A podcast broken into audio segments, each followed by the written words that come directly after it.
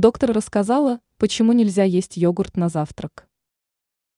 Йогурт – полезный продукт, который многие предпочитают есть на завтрак. Но, как оказалось, это большая ошибка.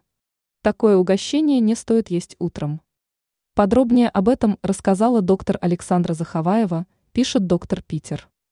Как отметила специалист, в йогурте много кисломолочных бактерий, но они не принесут пользу, если есть продукт сразу после пробуждения.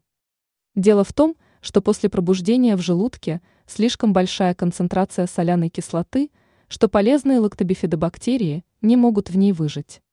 Заховаева порекомендовала есть йогурт и другие кисломолочные продукты через 2 часа после завтрака. Она отметила, что еще больше пользы организм получит, если съедать порцию вечером.